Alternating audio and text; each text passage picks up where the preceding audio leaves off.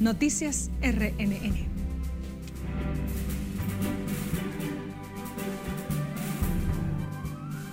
Ministerio de Salud Pública interviene. Zonas afectadas por lluvia. Advierte posible incremento de enfermedades.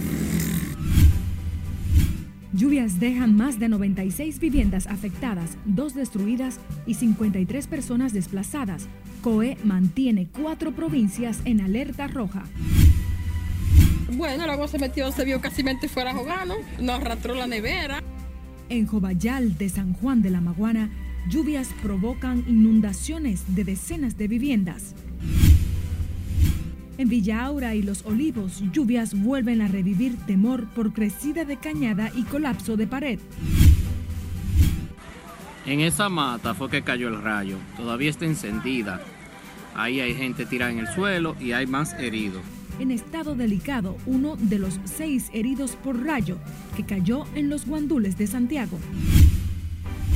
Incautan 531 paquetes de presunta cocaína en San Pedro de Macorís con lo que suman 1.2 toneladas en las últimas 24 horas. Muy bien por, la Procuradora por hacer esa denuncia, que debe ya estar siendo investigada por el gobierno de España a su vez. Analizan en Congreso amenaza de capo a Procuradora Miriam Germán. El INESPRE realiza feria para las madres en el Distrito Nacional con más de 50 productos a bajo costo.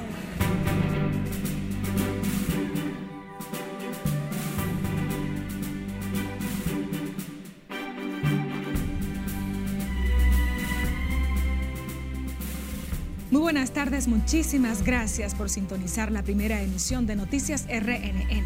Soy María Cristina Rodríguez. A continuación compartimos la actualidad. El Ministerio de Salud Pública tiene intervenidos los sectores afectados por las lluvias que se han registrado en el país, causando inundaciones urbanas y que amenazan la salud de la población con la aparición de enfermedades como tétano y leptospirosis, que este año han cobrado la vida de unas 17 personas. Siledis aquí no está en directo y nos amplía. Buenas tardes, Siledis. Muchísimas gracias, así es. Las lluvias han causado inundaciones en varios puntos del país, dejando decenas de propiedades afectadas. La lluvia, hay que estar arriba de ella posteriormente, ¿qué puede pasar? Ante las enfermedades que podrían incluso causar muertes, el ministro de Salud, doctor Daniel Rivera, informó que han intervenido varias zonas que nosotros hicimos la alerta epidemiológica, porque ahora mismo si tú me tomas esas aguas, te me va a poner en riesgo de leptospirosis, enfermedad gastrointestinal, etcétera. ¿Qué estamos haciendo? Nosotros hacemos cerco epidemiológico y de utilización ya preventivo y profiláctico de doxiciclina para evitar la leptospirosis. Rivera advirtió un incremento de afecciones como la leptospirosis enfermedad causada por la mordedura orina o heces fecales de rata. En lo que va de año, unas 10 personas han muerto y 95 casos se han reportado. Mientras por tétano son 7 los fallecidos y 12 afectados. Porque mucha gente ya se expuso hasta nada en esto y se mete en estas condiciones e inmediatamente gratis le estamos dando en los sitios de inundación darle estos antibióticos a la población. Ahora, Luego que caen las aguas, entonces tenemos que estar preparados para la fumigación en las áreas puntales para que no aumente el dengue, que está controlado actualmente. El ministro de Salud abordó los temas previo a encabezar el foro de agencias reguladoras de medicamentos que busca ajustar la venta de fármacos a través de la web y evitar que las personas sean víctimas de estafa. Como te pongo el caso de Instagram, que te pone un producto que es bueno para tal cosa y es falso.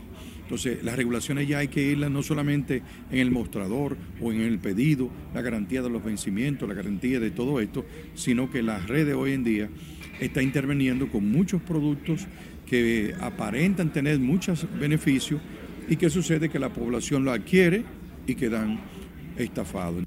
En otro orden, el también presidente del Gabinete de Salud dejó claro que quienes realicen trabajos ligados a la medicina deben contar con la debida preparación y acreditación de las autoridades al referirse al caso de la supuesta neurocientífica Elizabeth Silverio.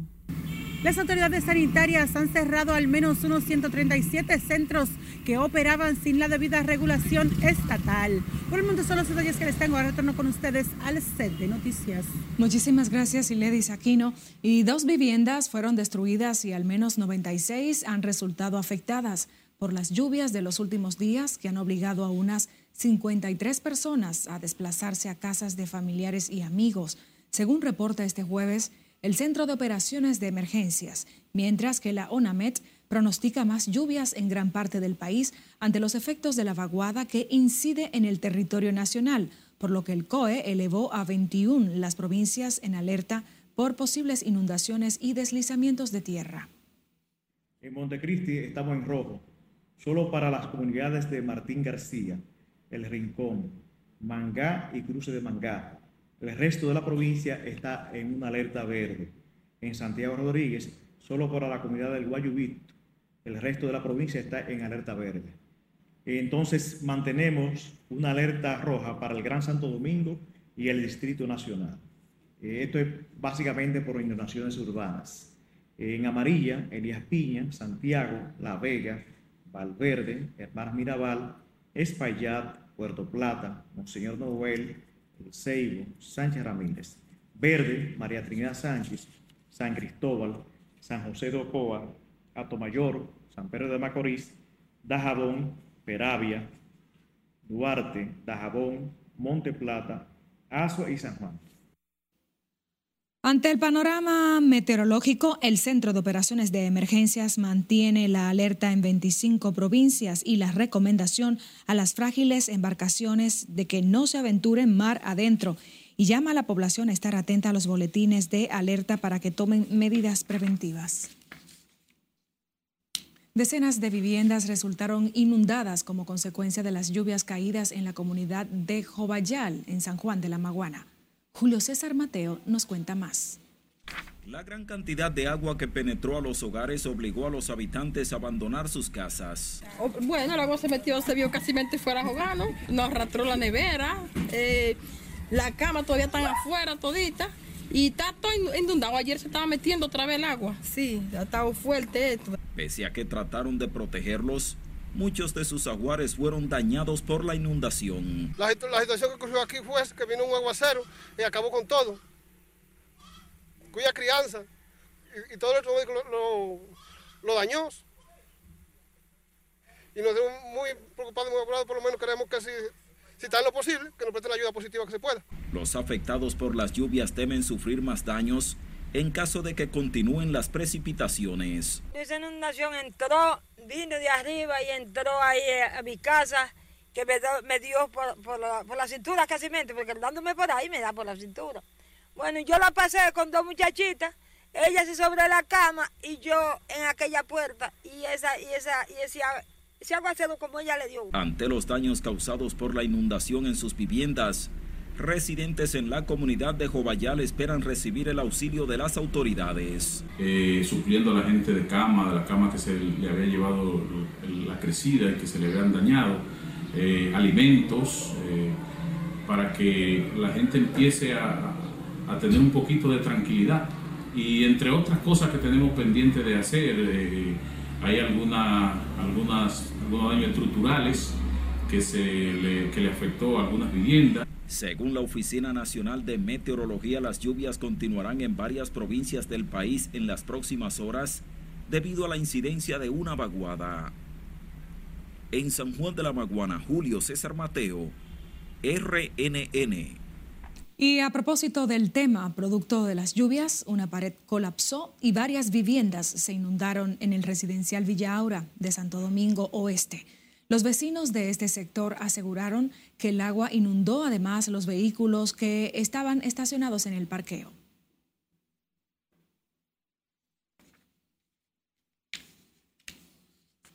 Los vecinos solicitaron ayuda por parte de las autoridades de quien pidieron intervención del sector y saneamiento de la cañada que les afecta.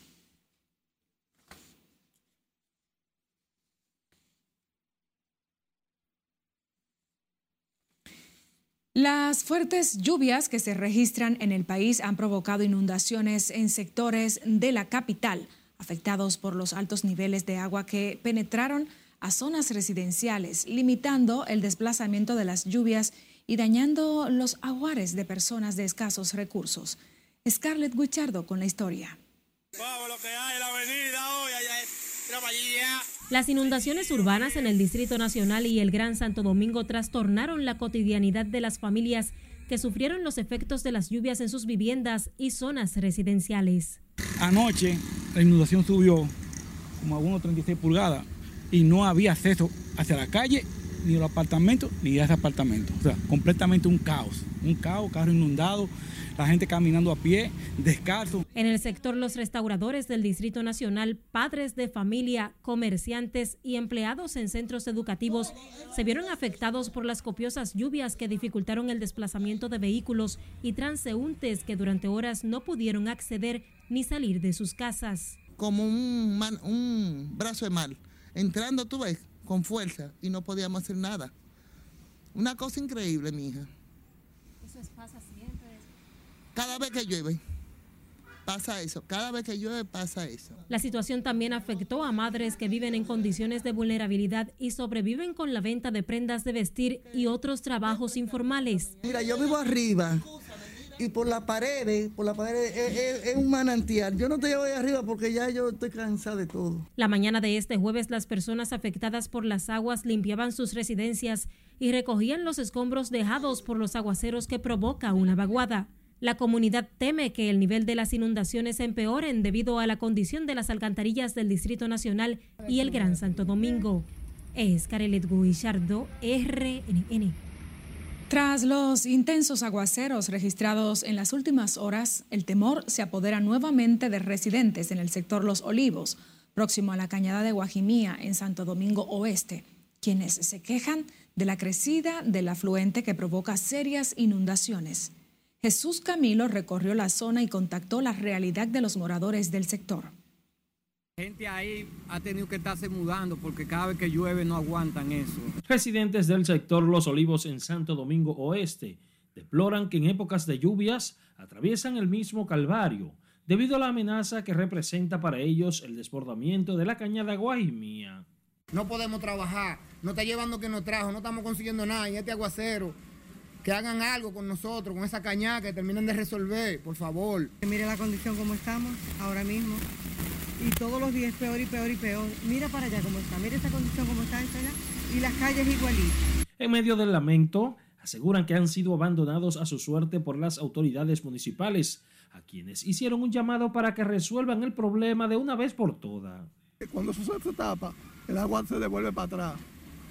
Y, siendo niño y cosas que encuentre, se lo lleva. Entonces, por favor, al director de la casa y al presidente de la República, que por favor tome carta en el asunto. Esto es algo insólito, dos veces se metió e, e, esta caña aquí. Y, el síndico, bien, gracias, nunca vino, ni, a ver ni nada. Toda esta casa se, llenaron desde de, allá arriba y esa caña llena de basura. Porque como sigue lloviendo, por lo menos se puede tapar nuevamente y se puede inundar de agua toda la casa otra vez. Entienden además que los municipios deben contribuir en un adecuado manejo de la basura y no lanzarla a la cañada, lo que también trae sus consecuencias en época de lluvia. Jesús Camilo RNN. Nos vamos a Santiago, donde la caída de un rayo en el sector Los Guandules ha dejado al menos seis heridos. Uno de ellos se encuentra en estado delicado en el hospital José María Cabral Ibáez. Junior Marte nos cuenta. Eso vino de Dios mucho pánico. Mucha gente cayeron redondo. Y eso no se sabe ni cómo fue eso. En pánico aún se encuentran los residentes del sector Los Guandules tras la caída de un rayo que ha perturbado la paz. Hay dos o tres gente en los hospitales que cayeron ahí con este impacto. Porque usted sabe que eso nos estaba esperando y eso cayó de repente. Yo le di un grito, porque yo vi toda la casa encendida. Lo único que se me quemó fue la televisión, pero gracias papá Dios. Algunas personas dicen que se le quemaron electrodomésticos por la descarga eléctrica que dejó seis heridos. Están estables, sí, ya se están recuperando, sí. Gracias papá Dios. ¿Tuvo lesiones heridas? No le sé decir porque yo, yo salí fue ahora que subí allá arriba pero de mi casa, yo no salgo casi de mi casa, usted ve, porque yo sufro de la vista y no puedo andar mucho caminando. Sí. Pero gracias Señor estamos vivos. Nosotros andando por ahí, eran como ocho, y hay como tres ingresados en el hospital. Que yo que decir, que dicen que esta gente, yo no estaba aquí. Mientras la defensa civil llama a la población a estar alerta ante la continuidad de las lluvias con descargas eléctricas. La gran mayoría fueron despachados a su, a su casa, pero había una persona que todavía quedaba en el hospital. Lo que significa que nosotros llamamos la atención de la población, no solamente con este rayo, sino con las lluvias que han estado inundando. Algunos residentes afirman que en el lugar donde se produjo la descarga eléctrica opera un punto de venta de drogas. El rayo cayó en una mata de coco y se podía observar la humareda a gran distancia de la zona. En Santiago, Junior Marte, RNN. Nos vamos a comerciales, pero al volver, detalles sobre la renuncia de Francisco Javier García, quien dejó de ser jefe de campaña de Abel Martínez y el PLD. Además, cómo terminó la reunión del Ministerio de Educación y los profesores que buscan poner fin a impasse, lo sabrá al volver. Siga con RNN Primera Emisión.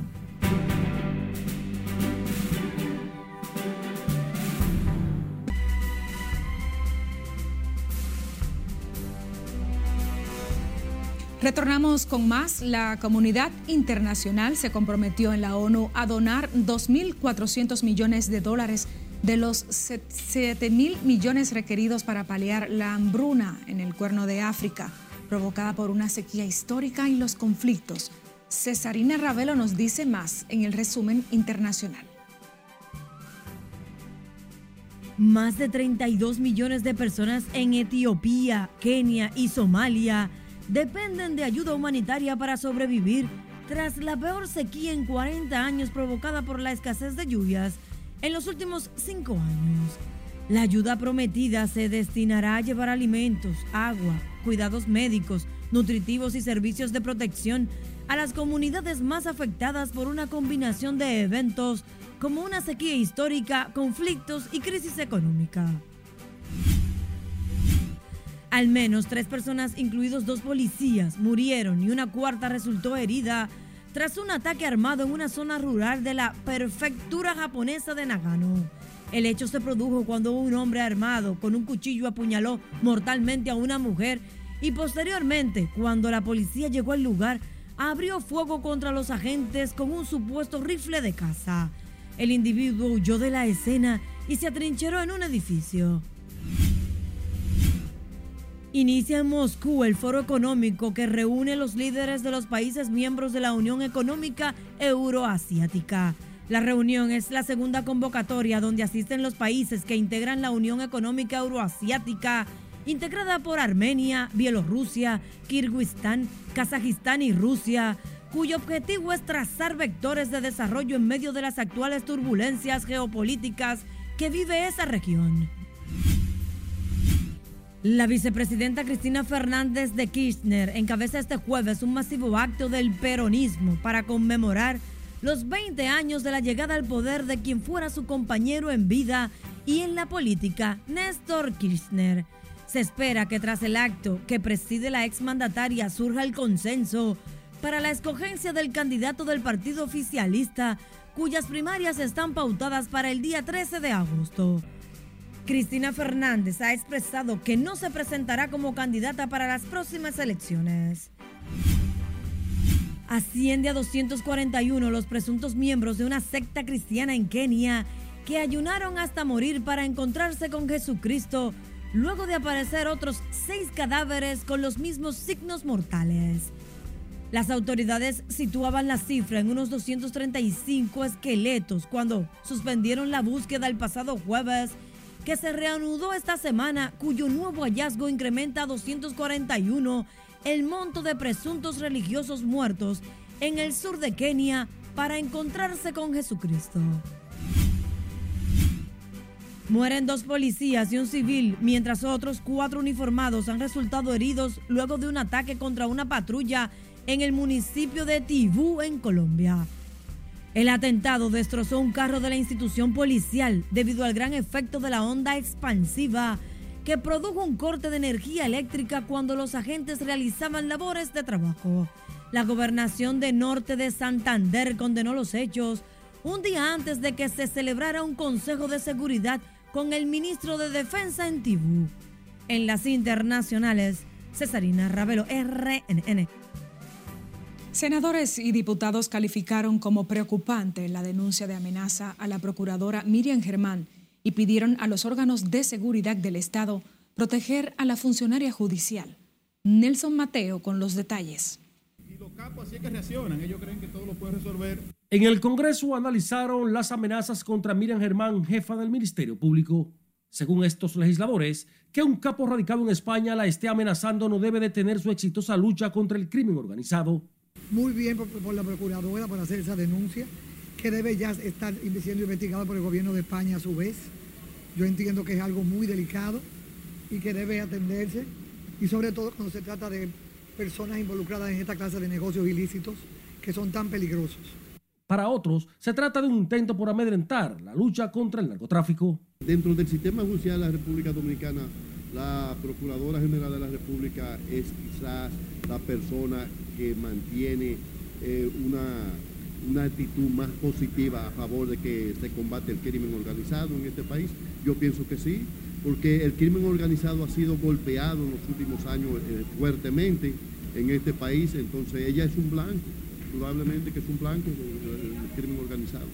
Los congresistas esperan que la misma Germán Brito utilice todas las herramientas a su alcance para investigar a este supuesto capo que le está acosando. Es una denuncia muy seria. Además, eh, es bueno saber que la Procuraduría tiene mecanismos para hurgar y llegar al fondo de esa denuncia y proceder en consecuencia cuando ya tenga los resultados de ella. Y debe de comenzar a mover todos sus mecanismos de investigación para dar con esa persona y, y cuando viene a ver que nos lo traigan aquí para nosotros darle su regalito también a él. Es una amenaza. Los legisladores entienden que la procuradora debe redoblar su seguridad personal y la de su familia ante la amenaza y que el Estado no la deje sola. Nelson Mateo, RNN. La Dirección Nacional de Control de Drogas, con el apoyo de la Armada y la Fuerza Aérea, confiscaron 513 paquetes, presumiblemente de cocaína, en San Pedro de Macorís, con lo que suman 1.2 toneladas de sustancias narcóticas, las incautadas en las últimas 24 horas, con dos personas detenidas. Margaret Ramírez con el reporte.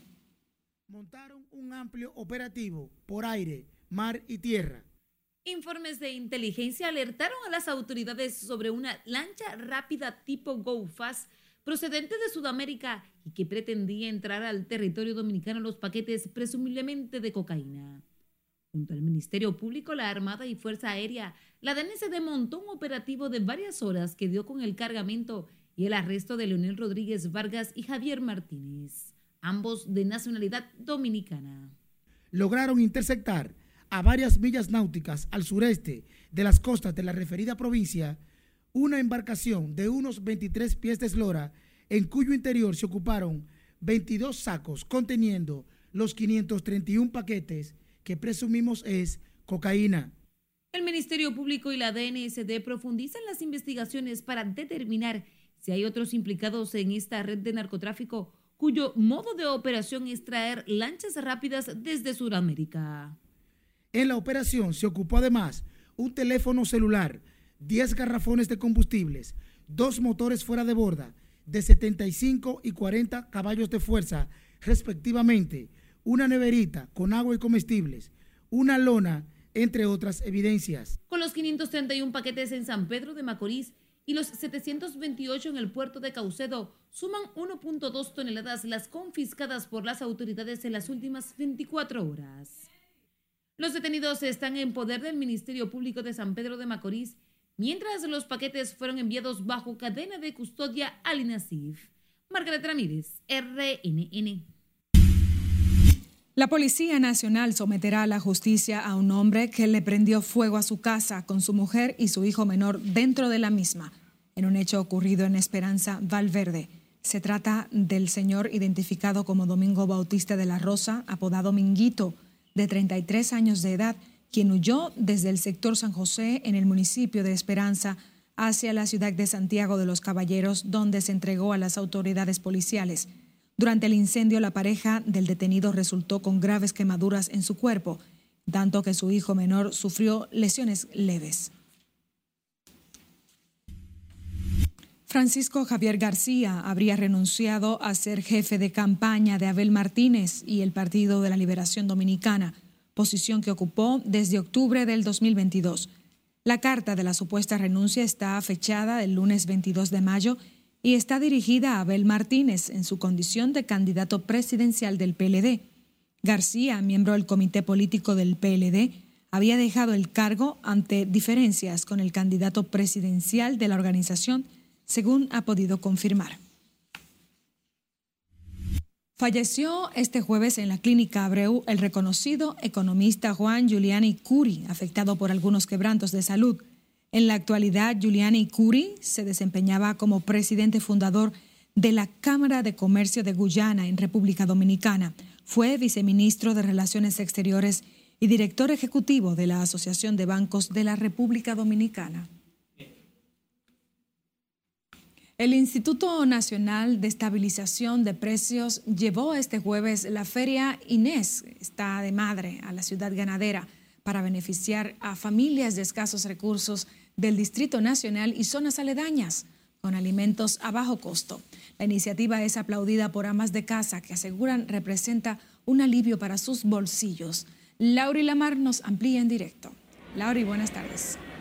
Gracias, buenas tardes. Con el objetivo de honrar al ser más especial de la casa, el INESPRE lleva las ferias de las madres al Distrito Nacional y zonas aledañas con más de 50 productos a bajo costo.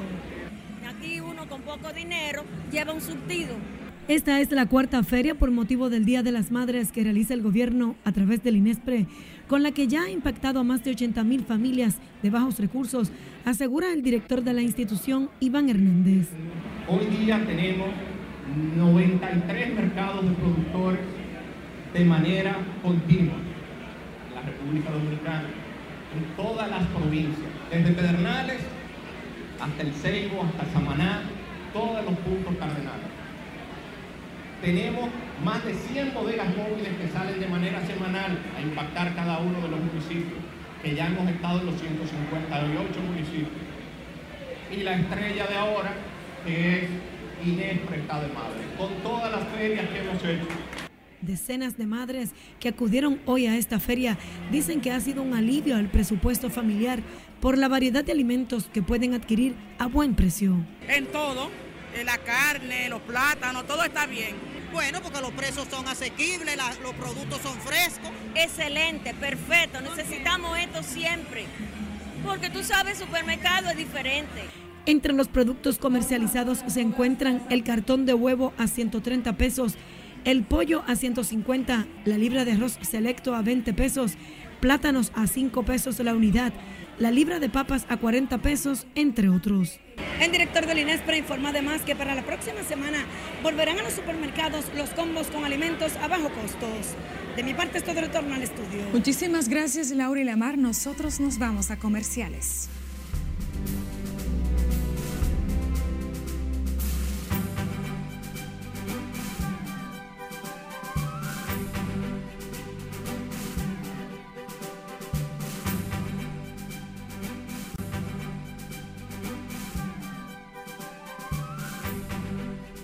Muy buenas tardes. Iniciamos la entrega deportiva con noticias de grandes ligas concerniente a los dominicanos. Joan Durán logra el pinche más rápido en lo que va de temporada, 104.6 millas por hora. El que la ve y le topa es de FAO nada más, porque no hay forma de darle para adelante. Por otro lado, los honrones. José Siri pegó su cuadrangular número 8. 19 de por vida, batazo de 426 pies. El rayo de los Reyes Marcelo Zuna consiguió su número 9 con Atlanta. Dicho sea de paso, derrotaron a los Dodgers cuatro carreras por tres. Todos los equipos de la división oeste de la Liga Nacional perdieron el miércoles. Willy Adames pega cuadrangular número 9. 409 pies, 102. Lleva Adames en su carrera. Teóscar Hernández también tiene 9 bambinazos. 142 de por vida, 417 pies en la victoria de Seattle este miércoles. Brian de la Cruz se robó el home.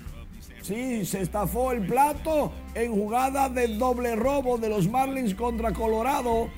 Bien que le quedó esa jugada, aunque mm, pudo haber sido interferencia. Pero bien, se salió con la suya y Sandy Alcántara logró su segunda victoria de la campaña luego de lanzar seis entradas de cuatro hits, dos carreras limpias, tres bases, tres ponches, 90 picheos, 58 strikes, siete rodados, ocho elevados. Ganó Miami fácil a Colorado. El equipo dominicano cayó ante Brasil en el Mundial Sub-20. Lamentablemente 6 por 0. Con una buena actuación a pesar de perder de República Dominicana. Es la primera vez que Dominicana va a un Mundial de Fútbol. Y esta noche, 8.30, en el TD Garden, en la Casa de los Fantasmas, en Boston, Miami busca pasar a la serie final, pero no será fácil ganar el tercer juego en la ruta a Boston, uno de los mejores equipos en su casa. Vamos a ver qué pasa. Vamos a ver qué dice ahí tus augurios. Todo es posible en el deporte. Así es. Seguimos con más. El Ministerio de Educación y la Asociación Dominicana de Profesores se reunieron este jueves para abordar el conflicto entre la institución y el gremio de los maestros que se movilizará mañana en todo el país como parte del plan de lucha de los docentes en demanda de una serie de reivindicaciones. Y como nos cuenta Scarlett Guichardo, la ADP fijará posición sobre la propuesta presentada hoy a las 5 de la tarde. Siempre es positivo juntarse con las autoridades. Aunque no lleguemos a ningún acuerdo, es siempre positivo. El encuentro se desarrolló a puertas cerradas en el Ministerio de Educación, donde una comitiva de la ADP se presentó una hora después de lo pautado. Ambas partes buscan lograr un consenso para que la docencia no se vea afectada y perjudique el calendario escolar de los estudiantes. La ADP contempla una serie de movilizaciones a nivel nacional en demanda de reivindicaciones que incluyen un reajuste salarial y mejores condiciones para los maestros pensionados. El Ministerio de Educación entregó a los docentes una propuesta que deberá ser estudiada antes de una nueva reunión. Le hicimos una propuesta concreta en relación al tema de los jubilados y pensionados, una propuesta desde el punto de vista del Ministerio de Educación financiable, pero que a su vez deberá ser estudiada por la Asociación Dominicana de Profesores y obvio, en algún momento tendremos que volver a, a juntarnos. El presidente de la ADP y el ministro de Educación encabezaron la reunión sin acceso a la prensa, donde los maestros ratificaron su lucha y mantienen el llamado a movilizaciones. Eh, acordamos que declararnos en sesión permanente eh, todo el día de hoy y nos vamos a nuestro local a discutir esta propuesta para formular lo que sería la, respuesta que tiene el sindicato respecto a esta, a esta propuesta que se nos eh, presentó en el día de hoy, en la mañana de hoy, y también eh, más adelante con unas informaciones estadísticas que el ministerio eh, ha socializado con nosotros, pero nos vamos a referir en el día de hoy sobre lo, lo que ha presentado el ministerio con respecto al plan de demanda que tiene el sindicato. Los profesionales del magisterio exigen que se incluya la asignación de un seguro médico más efectivo para los profesores pensionados que cubra los medicamentos de alto costo. También demandan que se elaboren estrategias para intervención comunitaria, psicológica y emocional en las escuelas a fin de trabajar con los grupos de familias. Es Carelet Guillardo, RNN. El Senado de la República reconoció la Universidad Central del Este, UCE, por sus más de 50 años de trayectoria impulsando la educación superior en la región este y a nivel nacional e internacional. El reconocimiento fue entregado por el presidente del Senado, Eduardo Estrella, junto a una comisión del Congreso, atendiendo a un proyecto sometido por el senador de San Pedro de Macorís, doctor Franklin Peña Villalona, destacando la calidad de los profesionales que se han forjado en la academia durante sus años de ejercicio en la región este. La USA apuesta a una formación de calidad, apuesta a seguir incentivando los trabajos de investigación, apuesta a la internacionalización, apuesta a ser una institución vinculada con su entorno, que pueda aportar, que forme recursos, que tengan un buen desempeño en nuestra sociedad y que aporten al desarrollo de nuestro país. Durante los 50 años de ejercicio académico, la Universidad Central del Este ha a la sociedad 58 mil profesionales de distintas áreas del saber.